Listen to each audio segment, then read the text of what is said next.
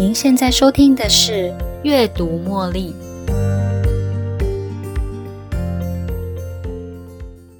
欢迎收听《阅读茉莉》。在节目的一开始，我想要先问问大家：如果世界上有这么一张地图，它可以根据你标注的终点，就像 Google 导航一样，可以找出一条不塞车、直达你渴望的地方，指引你过你想过的生活。那你会不会想要去找这张地图，翻翻它，研究它呢？今天要跟大家分享这本书，就是这样的概念。它将指引我们走向一条快乐人生、无悔青春、幸福婚姻、优雅老人与自我实现。这本书的书名是《如果人生有地图》，它的副标题是。走过一千位人生专家的生命轨迹，带你找到更好的自己。英文书名是《Thirty Lessons for Living: Tried and True Advice from the Wisest Americans》，如同它的英文书名上面的标注。这本书是由一千多位美国的长者提供的人生智慧分享。将六大主题分别用五个基本原则来集结出三十个人生的课题。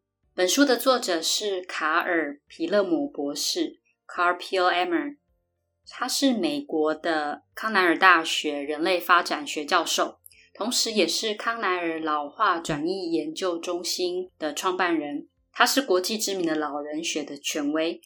这本书，它是作者花了将近五年的时间完成传承计划。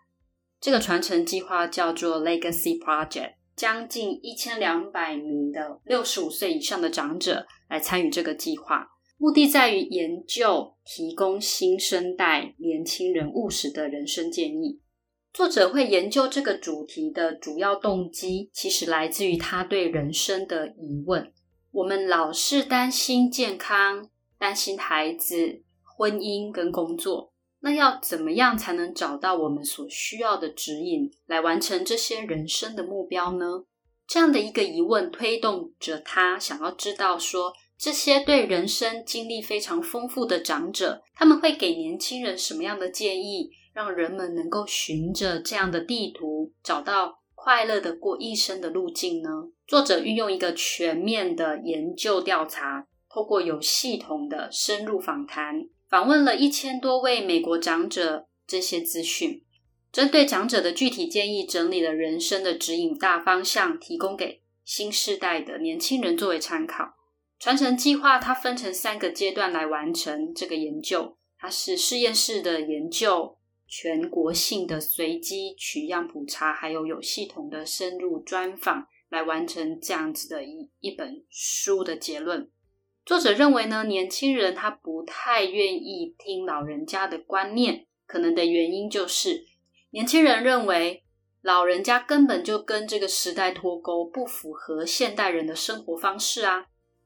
不过，作者却认为，我们真正要学习的，应该是对于这些人生专家，虽然他们曾经经历了大时代的萧条跟艰苦。但是他们现在仍然能够学习，并且享受从容快乐的老人生活。诶是什么样的秘诀，还有生活态度，让这些人到老了还能够继续享受美好的生命呢？这些长者他们所获得的智慧，相信很多都必须要付出惨痛代价换来的。如果可以去学习他们的智慧，那么收获更多的，应该是我们这些渴望获得解答的人。因为经得起时间考验的人生智慧，才是通过种种考验的最大知识认证。这就是为什么作者尊称这些长者为人生专家的原因。因此，作者呼吁，希望我们能够破除年龄上的樊篱，花一点时间在这些长者身上，跟他们聊聊，请教他们。如果你刚好有机会跟这些长者攀谈。作者他也抛出了几个问题，作为你向他们请意的重要参考。这些建议我觉得十分受用。对我来说，我的想法其实跟大部分人相同。对于长者，除了问问他有没有吃饱啊这一类言不及义的问候语之外，我自己也不知道怎么样跟他们深谈诶。不可否认的是啊，如果能够借由短暂的进入长者曾经活过的生命，然后去分享他们与自身密不可分的故事的时候啊，你跟我都会是在这个过程中最大的受益者哦。在书中分享了几个人生方向的大指引，例如婚姻、事业、教养、老年、无法回转的人生与快乐地图。这几个大方向其实是贯穿了整个人生的很多转捩点。虽然每个主题各自之间互相独立，然而他们却是通往自由快乐人生的不可或缺的基本指引。作者将这一些的方向应用在人们不同时期的处境中。例如，守着幸福的婚姻，什么是长久婚姻的秘诀？在这段关系中，你该坚持的是什么？在事业的版图中，要如何找到对自己有意义的工作？如何在工作中找到自我价值、使命感，还有自主权？在面对亲子关系，你该保持哪些正确的态度跟原则呢？面对资深老人的你，你应该要如何优雅的享受老后生活呢？还有啊，我们不能重来的人生，现在可以做些什么，让后悔减到最低？最后是探索你的快乐地图，依循几个简单的原则来掌控自己的快乐。我认为啊，这些建议对任何人终身受用。不过，不同阶段的朋友需要不同阶段的建议，所以你可以直接翻阅到你想要了解的章节来做阅读。老实说，我一开始想要读它，也是被它的书名所吸引。不过，跟其他的书不同的是，这本书的内容跟它的书名标题是全然一致的。它提供了人生主要面向的提点。读完这本书，我发现书中的某些观点令我觉得耳目一新，它是我未曾思考过的方向。而这些谏言呢，也是令我跌破眼镜的。现实生活中的自己。其实很难从容的掌控排山倒海来的事件跟冲突，而这一本书建立了一个全方位的观点依据，它也鼓舞了我自己要如何做调整来看待周遭的这一切事物。我应该守住哪些原则，才不会让未来的自己后悔？因此，我建议这本书其实可以用在每个年轻人身上，重新检视自己。你目前所处于的人生是在哪个位置呢？是在育儿时期吗？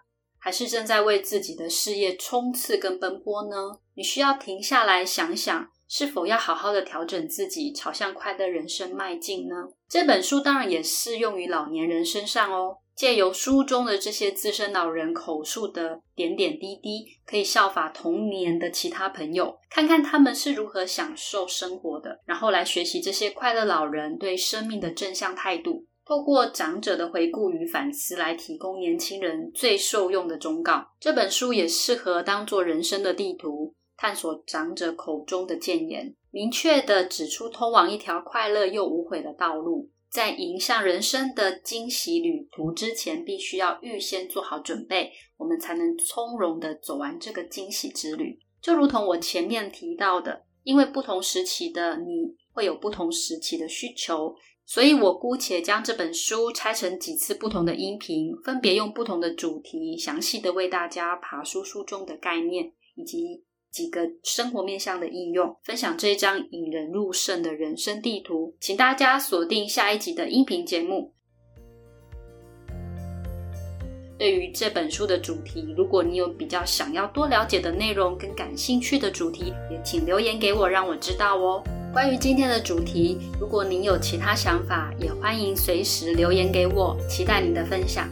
如果你喜欢今天的节目，邀请您在 Podcast 留下五星评论、订阅并分享这个频道给你的好友。你也可以用赞助的方式，用一杯咖啡的金额支持这个频道持续运作，让这个频道为大家提供更多优质的内容。感谢您的收听，我们下一期再见喽，拜拜。